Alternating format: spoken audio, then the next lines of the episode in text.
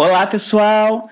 Bem-vindos a mais um episódio do meu canal de podcast Reflexões sobre Arte Contemporânea.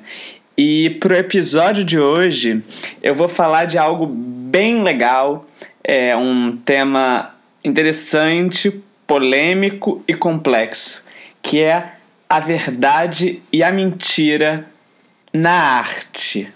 E para isso eu vou trazer alguns pensamentos de um dos filósofos mais expressivos da, da, do pensamento ocidental, que é o Nietzsche, né? o Friedrich Nietzsche.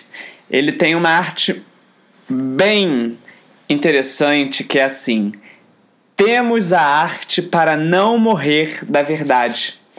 E eu acho que é um pouco por aí é o caminho que a gente deve, é, enfim, embarcar para pensar o que, que é feito hoje em dia, né? Sobre arte, o que, que é produzido, o que, que a gente consome, né? Quando a gente vai numa galeria, quando a gente vai no cinema, quando a gente vai numa exposição, numa peça de teatro, num concerto. Temos a arte para não morrer da verdade.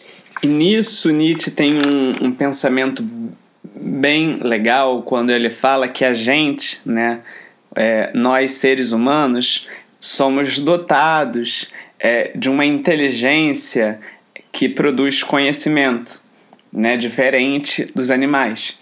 E justamente por a gente ser dotado de conhecimento e da capacidade também de produzir conhecimento, a gente é, tem um outro nível de percepção sobre a realidade, né? Eu experiencio a vida é, a partir, eu experiencio a vida tendo já um nível de vivência, de repertório, de conhecimento, de memórias, de um monte de coisa que eu vivenciei e aprendi, e a partir dessas coisas eu me coloco diante das situações do presente Nesse sentido, que seria interessante perguntar: a felicidade e a infelicidade são sensações criadas pelo intelecto humano?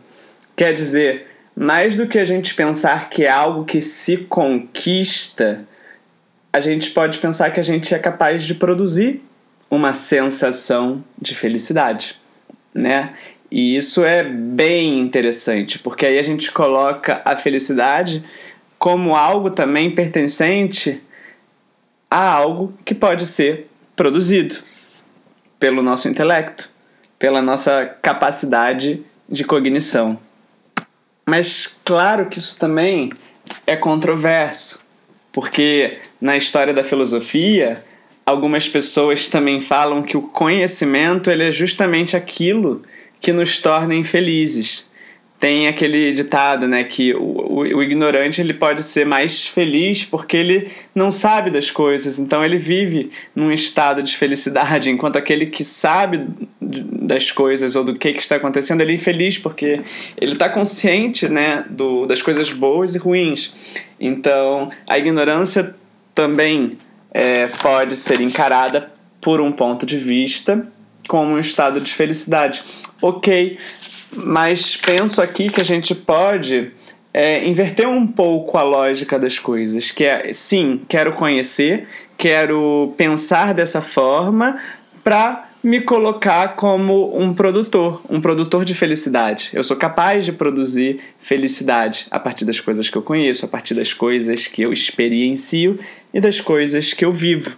Quer dizer, eu sou uma pessoa ousada, a aprender e a conhecer cada vez mais. Eu sou uma pessoa ligada, eu sou uma pessoa desperta por novos aprendizados, porque cada vez que eu aprendo e conheço algo novo, eu me torno mais feliz. Outro, por outro caminho, a gente tem que lembrar também que é uma discussão muito complexa, porque afinal, o que, que é verdade e o que, que é mentira? Né? Essa é uma grande questão que segue aí é, perpetuando ao longo da história da humanidade. Né? É, o que, que é verdade, o que, que é mentira. E aí o Nietzsche toca em algo interessante quando ele fala que uma das principais forças do intelecto é justamente a dissimulação. Quer dizer, nós somos pessoas que estamos o tempo todo dissimulando.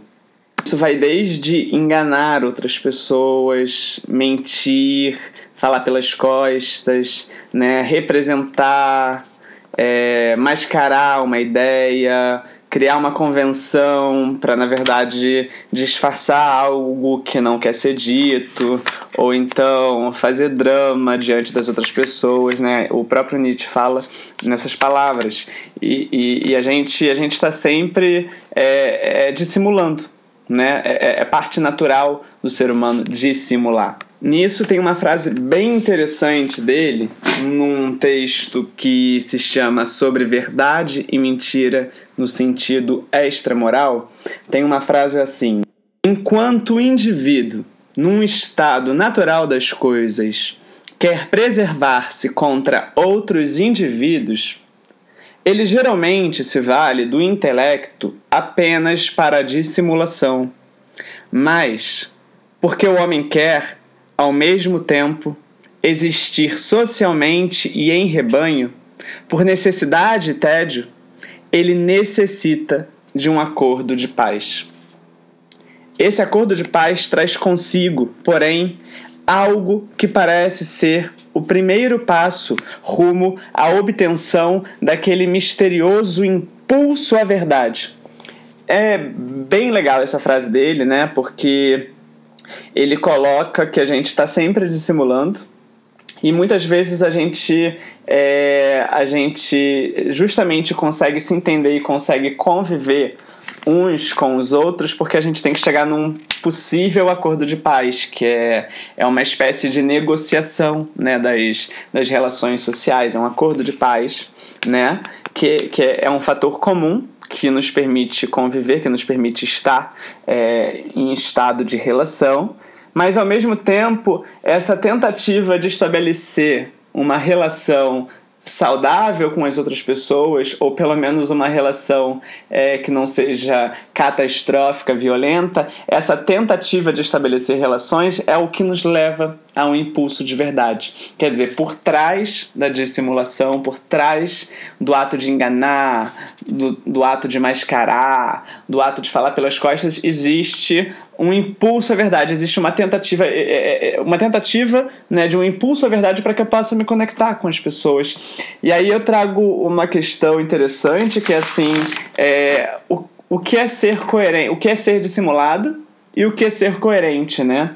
Eu penso que se tivéssemos que definir a verdade, ela nada mais é do que a coerência que temos com nós mesmos.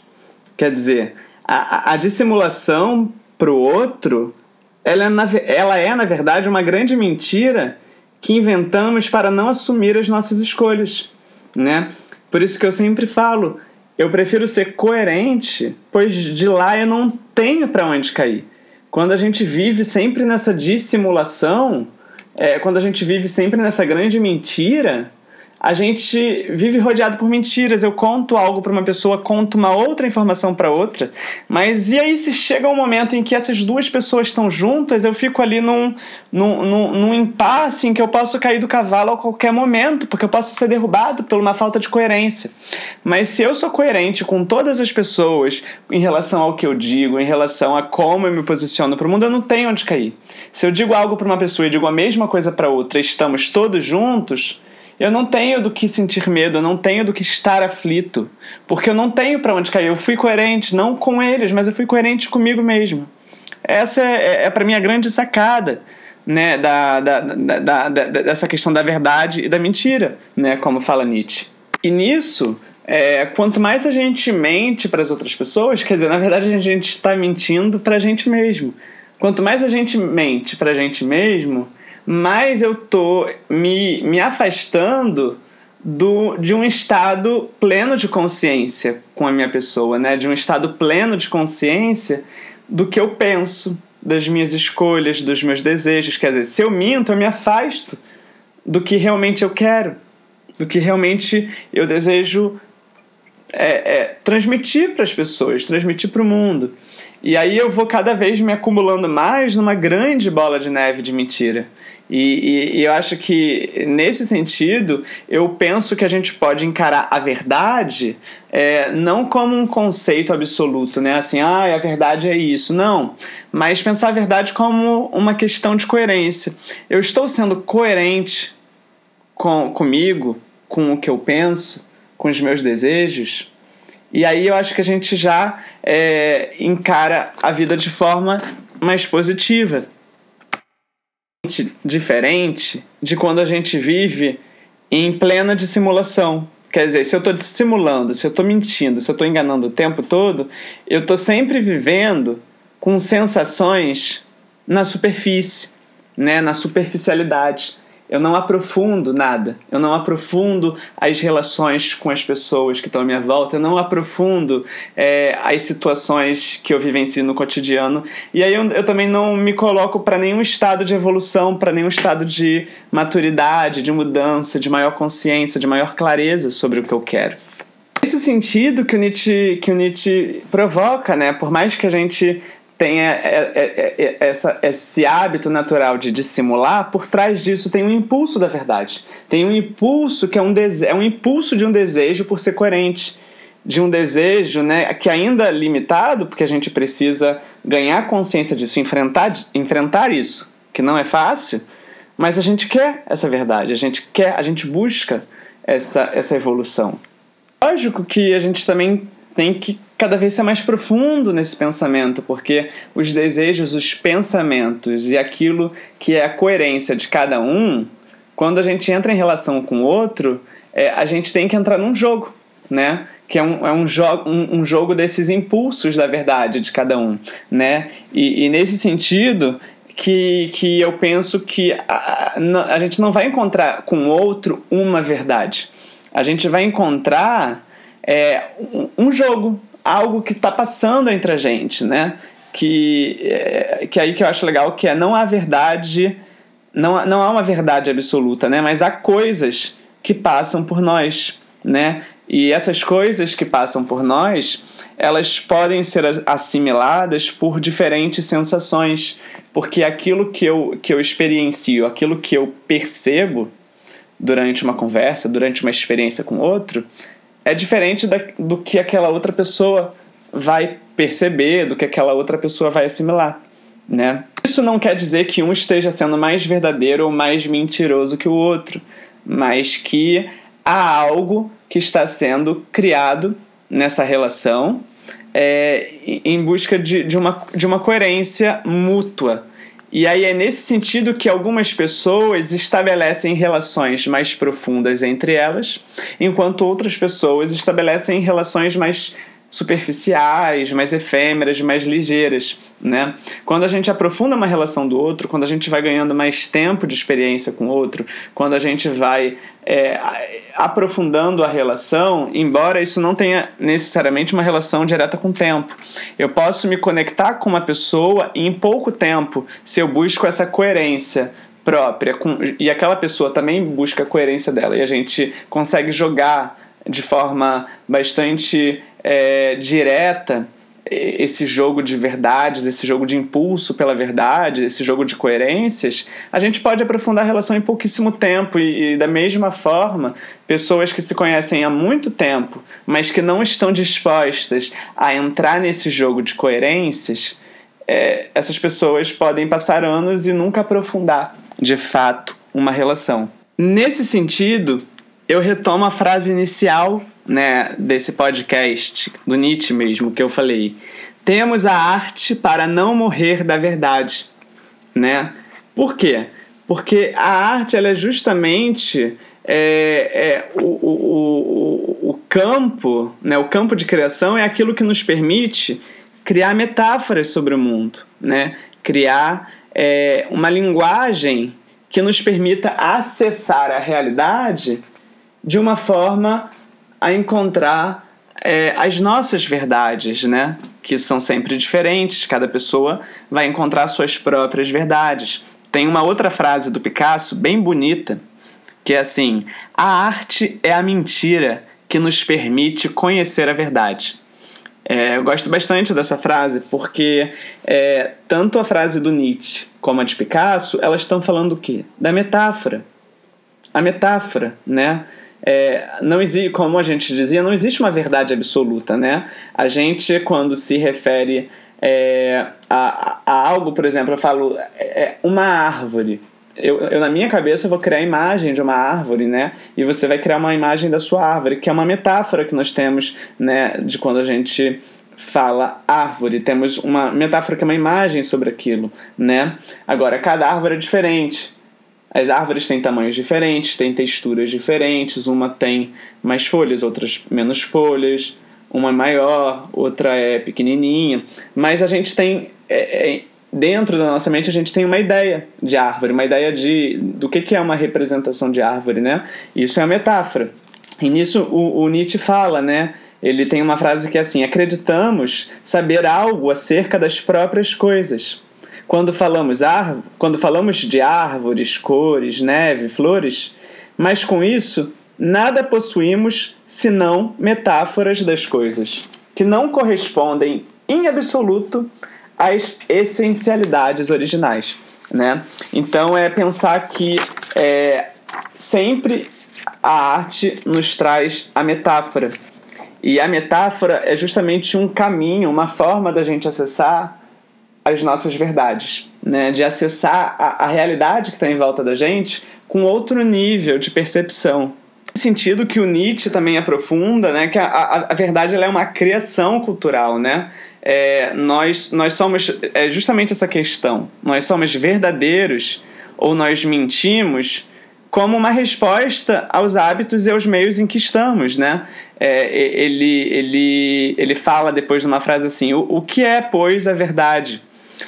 um exército móvel de metáforas, metonímias, antropomorfismos, numa palavra, uma soma de relações humanas que foram realçadas poética e retoricamente, transpostas e adornadas e que, após uma longa utilização, parecem a um povo consolidadas, canônicas e obrigatórias. As verdades são ilusões das quais se esqueceu que elas assim o são. Metáforas que se tornaram desgastadas e sem força sensível sensível. Ele retoma falando assim: o homem de certo se esquece que é assim que as coisas se lhe apresentam. Ele mente, pois da maneira indicada, inconscientemente e conforme hábitos seculares, e precisamente por meio dessa inconsciência, justamente mediante esse esquecer-se, atinge o sentimento da verdade. Quer dizer, é bem complexo a coisa, né? É como se, se, se dentro do. Por um, por, um, por um ato que é inconsciente, né? Que é o, que, que, que, o ato de dissimular, a gente na verdade está sempre ali na tentativa de encontrar a verdade, de, de, encontrar a coerência das coisas. E nesse sentido, eu acho que a gente nunca vai encontrar de fato a verdade, porque é, a gente sempre vai encontrar. É, algo que nos faz entender aquele momento e justamente aquela compreensão nos abre para novos pontos de vista que nos, nos provoca a descobrir futuramente novas verdades, novas coerências, né? Então é um exercício é, contínuo, esse exercício é, de buscar, né, o, o impulso à verdade. Então esse, esse desejo por descobrir o mundo, né, por compreender o mundo, é, o Nietzsche fala também que nós somos sujeitos artisticamente criadores, né? E eu acho que quando ele fala isso, ele está falando para além da criação artística, né? Você não precisa ser um artista, você não precisa criar uma obra de arte para ser um sujeito artisticamente criador. Na verdade, quando a gente está vivendo e quando a gente está em busca é, de, uma, de, um maior, de uma maior profundidade sobre o nosso pensamento, nós somos sujeitos artisticamente criadores, porque a gente está nesse constante exercício né, de, de, de, de revelação das coisas da vida. Nesse sentido, eu, eu, eu acho que é muito importante assim que a gente esteja sempre estimulando a nossa criatividade, a nossa capacidade de criação, é, que a gente possa estar tá, é, desenvolvendo a nossa intuição, né? a forma como a gente consegue é, criar a nossa vida, né? a, a forma como a gente consegue criar metáforas sobre a nossa própria vida. Pensar que a nossa vida ela pode ser feita também dessas metáforas, dessas linguagens né? Então, nesse sentido, eu, eu acho que essa questão da verdade e da mentira, ela é fundamental para a gente entender que a nossa vida, ela, ela tá nesse campo mesmo de criação. E, e é sobre isso que eu queria estar tá falando com vocês hoje. Agradecer a atenção de vocês. É, meu nome é Davi Giordano, né? sou ator, diretor e escritor de teatro e performance e também trabalho como coaching de carreira, comunicação e vida. Então, é, dentro desse coaching criativo, eu trago esses áudios que possam estar tá alimentando a curiosidade de vocês e é isso. É, podem estar seguindo os, os meus áudios, meus canais de podcast, meus vídeos no YouTube e também o meu Facebook, onde estou sempre trazendo novos conteúdos. Obrigado.